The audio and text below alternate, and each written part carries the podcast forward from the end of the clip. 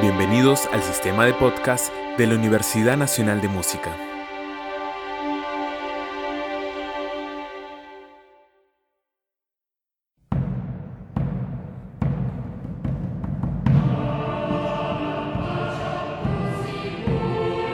La Universidad Nacional de Música presenta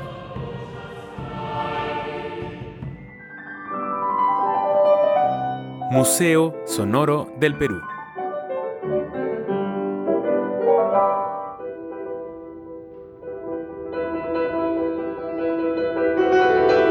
Recorrido por las más diversas expresiones de la creación musical peruana. Con la conducción de Aurelio Tello, magíster en musicología, compositor, director coral y profesor universitario.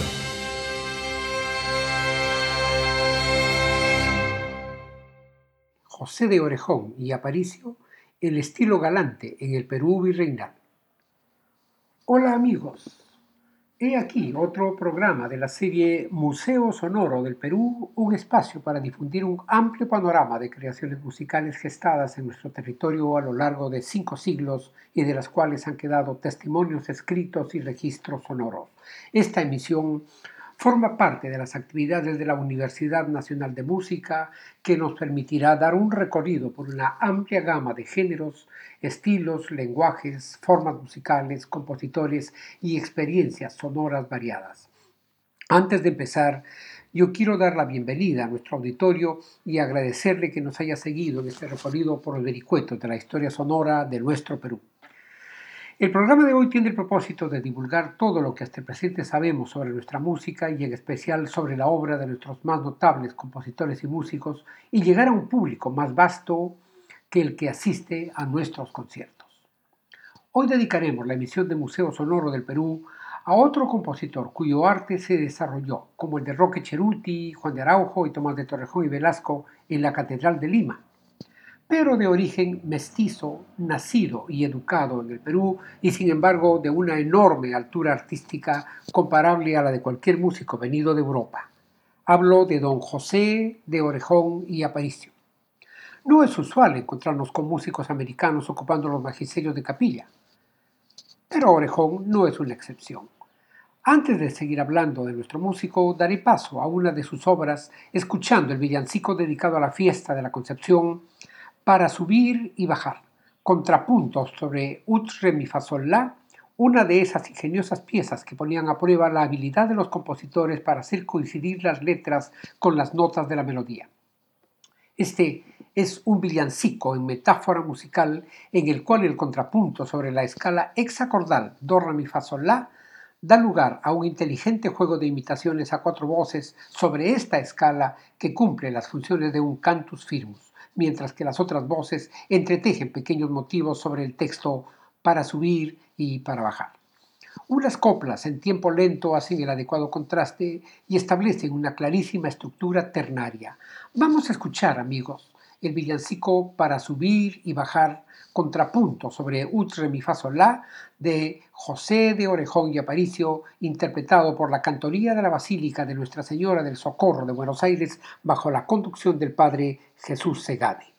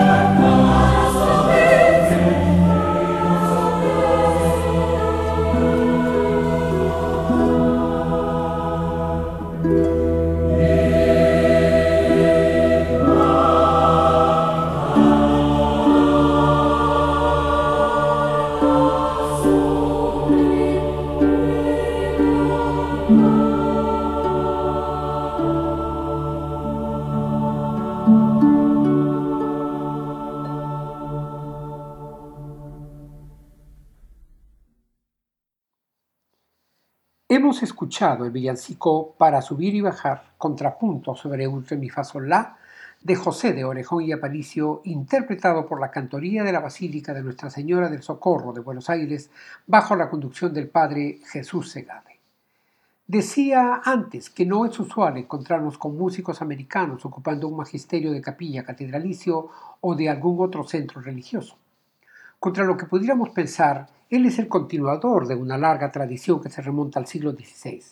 Antes que él están el indígena Tomás Pascual en la misión de San Juan Ixcoy en Guatemala, Francisco López y Capillas, el primer gran maestro criollo nacido en la Nueva España, el indígena zapoteco Juan Matías, que ocupó el magisterio de capilla de la Catedral de Oaxaca, y, según relata el cronista Fray Francisco Jiménez, el hoy todavía anónimo maestro de capilla de la Catedral de San Cristóbal de las Casas, llamada entonces Ciudad Real de Chiapa a comienzo del siglo XVII, era un indígena del barrio del Cerrillo de esa ciudad. Y contemporáneo de Orejón y Aparicio es otro mestizo, don Juan Matías de los Reyes y Mapamundi, originario de Oaxaca y maestro de capilla en esa ciudad en la misma época que Orejón lo era en. Ahora hay que decir que José de Orejón y Aparicio había nacido en el poblado de Huacho, un lugar cercano a Lima, en 1705. Fue hijo de don Esteban Orejón y doña Victoria de Aparicio.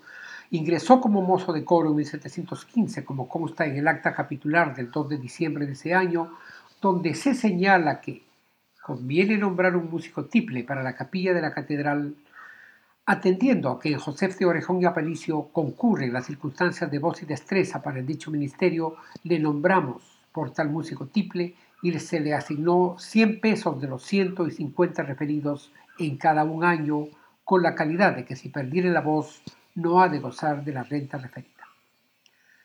No habiendo perdido la voz, pero mudado sí, conservó en 1724 su plaza como cantante contralto, si bien con el mismo sueldo.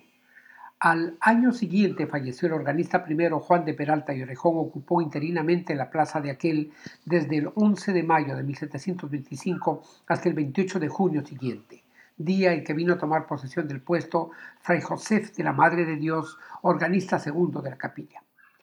Volvió Orejón a su plaza de cantor y por esa época tomó los hábitos. En septiembre de 1730 se presentó oposición para la plaza de sacristán mayor de la iglesia de Pisco, al sur de Lima, que no le fue concedido a fin de que la Catedral de Lima no se viera privada de sus servicios. Muerto Fray José de la Madre de Dios, el Cabildo acordó el 3 de septiembre de 1742 se pusiesen edictos para proveer este oficio. Y el martes 9 de ese mismo mes Orejón se presentó solo ya que ningún organista se atrevió a enfrentarse con él. El acta capitular correspondiente dice compareció don José de Aparicio, presbítero, y fue examinado y aprobado así en el acompañamiento como en la composición y canto llano, y nominado por todos los votos y por único opositor por no haberse opuesto otro alguno en consideración de destreza y actitud. Hagamos un alto aquí antes de seguir hablando de nuestro músico para escuchar el dúo a Nuestra Señora A del Gozo de José de Orejón y Aparicio, una interesante cantata de magistral realización en la interpretación del ensamble Louis Berger que dirige Ricardo Masson.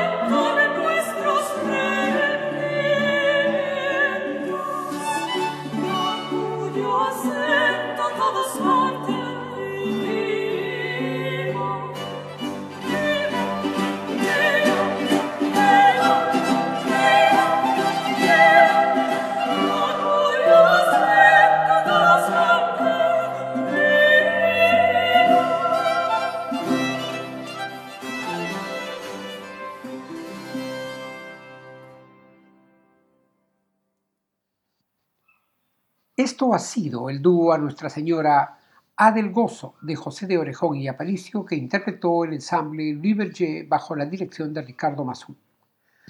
Prosigamos con Orejón y Aparicio. Fueron muchos los años que estuvo de organista hasta que alcanzara el magisterio de capilla desde 1742 hasta 1760 en que el cabildo le nombró sustituto interino del recién fallecido Roque Cheruti. El acta capitular del 8 de diciembre del último año asienta que dijo el señor Arcediano que se hallaba vacante el cargo de maestro de capilla de esta santa iglesia por haber fallecido don Roque Cerute, y habiéndose de nombrar persona idónea que lo sirva, dijeron los señores que interín se hará parte a su ilustrísima que se halla en la visita, nombraban por maestro de capilla interino con mitad de renta al licenciado don José de Orejón Aparicio, primer organista de esta dicha santa iglesia. El nombramiento titular solo le llegó el 9 de abril de 1764 en la libranza de un título en forma de maestro de capilla. Mas no gozó mucho tiempo el compositor guachano de los totales beneficios de su puesto mayor, pues el 24 de septiembre siguiente, acostado en la celda de la enfermería del convento de San Francisco, dictaba su testamento que, por la gravedad de su accidente, ni siquiera pudo firmar. Sufrió enfermo largo tiempo y murió en los primeros días del mes de mayo de 1765. Su discípulo, Toribio del Campo, escribió que Orejón se elevó sobre todos, particularmente en los cantos de iglesia. Quedan de él varios himnos, misas, salmos y un cántico al sacramento que empieza Adórote, verdad incomprensible, digno de todo elogio hasta que vimos y oímos las obras de Terradellas y del inmortal Pergolesi. Manuel de Mendiburu, en su Diccionario Histórico-Biográfico del Perú, anota que fue inteligente organista y se cree que en el siglo pasado ninguno le excedió en conocimientos y destreza, no solo en el Perú, sino en España. Fue, pues, un admirado músico. Escuchemos otra pieza de este ilustre maestro. Será el dúo a Nuestra Señora de Copacabana, A del Día, A de la Fiesta, de José de Orejón y Aparicio, que escucharemos en la interpretación de Olga Pitarch, soprano, Pilar Esteban, mezzo soprano y la capela de Ministers que dirige Carlos Magraner.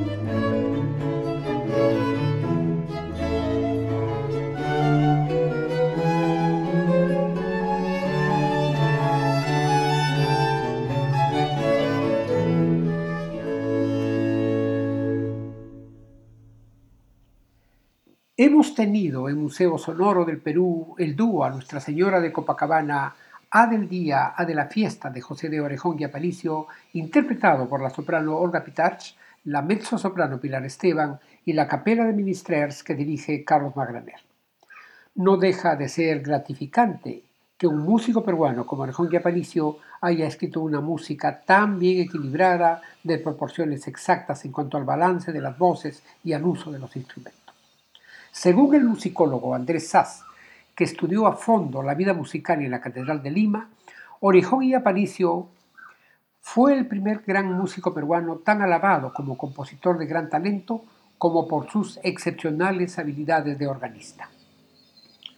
Discípulo de Roque Cheruti, Orejón representa uno de los ejemplos notables de un compositor americano que, Instruido del arte de la música en su tierra natal, asimiló intensamente la técnica y el estilo de la cantata napolitana en boga en esa época, aplicándola al villancico español con tal maestría e inspiración que en nada tiene que envidiar a los mejores maestros europeos contemporáneos suyos. Ya en 1736 su música era ensalzada por don Pedro Bermúdez de la Torre en sus Triunfos del Santo Oficio Peruano, comparándola con Andrés Lorente, y Sebastián Duró. En esa oportunidad, en ocasión de un auto de fe organizado por el Tribunal de la Inquisición en Lima, iba delante de la cruz, cantándole en himnos y salmos la gala de sus triunfos toda la capilla de música de la Santa Iglesia Catedral, que interpretaban obras de Orejón y Aparicio y del presbítero Esteban Zapata. Ya he mencionado que su discípulo Toribio José del Campo y Pando escribió elogiosamente sobre él en el diario El Mercurio Peruano, muchos años después de la muerte de Orejón, en 1792, lo comparaba nada menos que con José de Nebra, uno de los más importantes compositores españoles del siglo XVIII. En el Guachano Nebra, dice del Campo y Pando, trasladado en el licenciado don José Orejón de Aparicio, bajo de cuyos dedos era animado el órgano, al que prestaba articulación en el séquito de la salmodia y en el que con la variación de sus registros hacía por sus órdenes la imitación de instrumentos, animales y elementos. ¿Cómo definir el lenguaje de Orejón? Creo que está un paso adelante de Roque Ceruti y en consecuencia del barroco. Veo su lenguaje más afín al de Pergolesi o al del padre Soler o incluso al del Bach de la época de Leipzig. Su técnica es impecable lo cual se manifiesta en el cuidado manejo de los elementos motívicos, en la movilidad de su armonización y en su uso de la polifonía. En sus obras, la melodía, la gracia y la frescura encuentran una expresión distinguida que arranca del espíritu barroco, pero que se instala en un arte sobrio y pulcro, menos retórico y altamente depurado en sus intenciones de comunicar un texto de no pocos valores poéticos. Su arte siempre conmueve.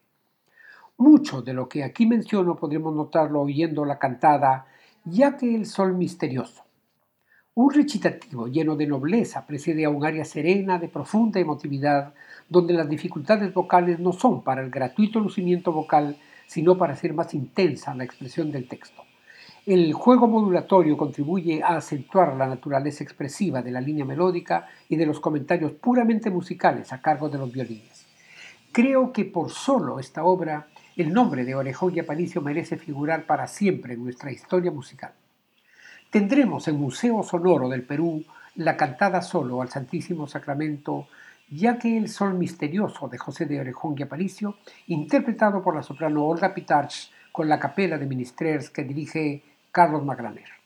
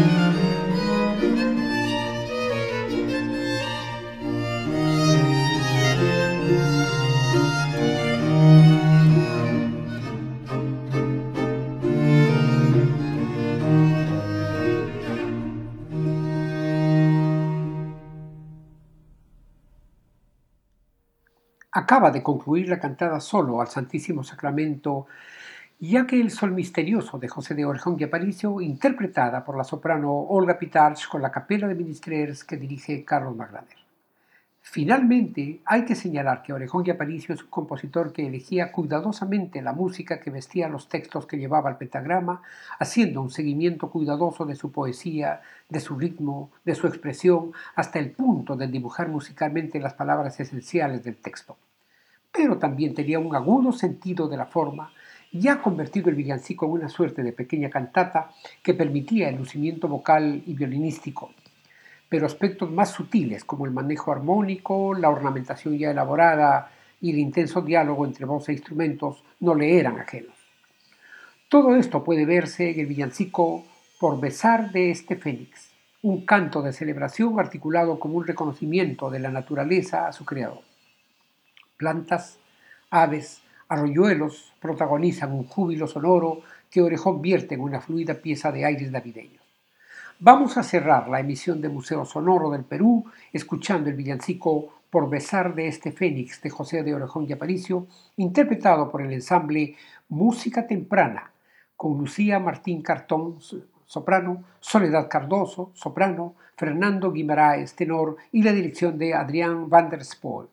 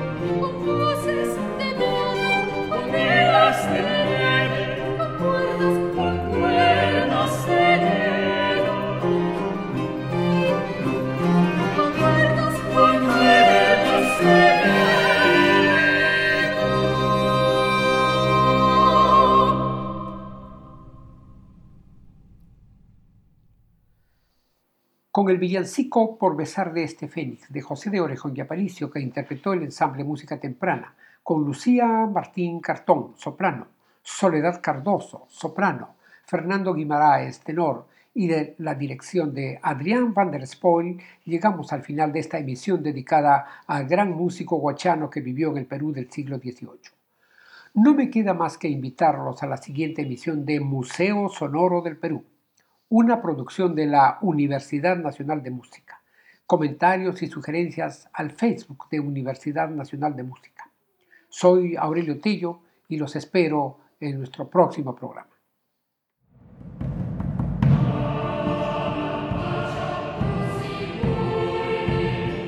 La Universidad Nacional de Música presentó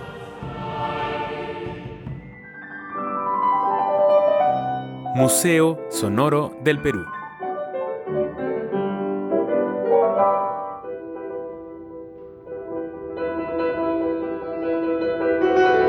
Un recorrido por las más diversas expresiones de la creación musical peruana. Con la conducción de Aurelio Tello, magíster en musicología, compositor, director coral y profesor universitario.